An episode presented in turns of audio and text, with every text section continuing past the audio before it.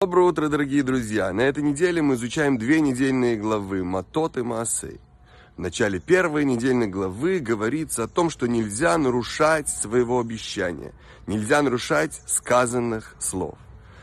Нарушение на иврите означает яхель. Оно сходно со словом холь, будничный, не святой. Тора намекает нам, что когда мы произносим слова, они должны быть святыми святыми, потому что сами мы являемся частью Всевышнего. Наши души связаны с Ним. И наша миссия в этом мире – переносить святость в этот мир, улучшать его и превратить его в уютное жилище для самого Творца. Прекрасного, замечательного, освященного дня и всей недели. Благополучия и успеха!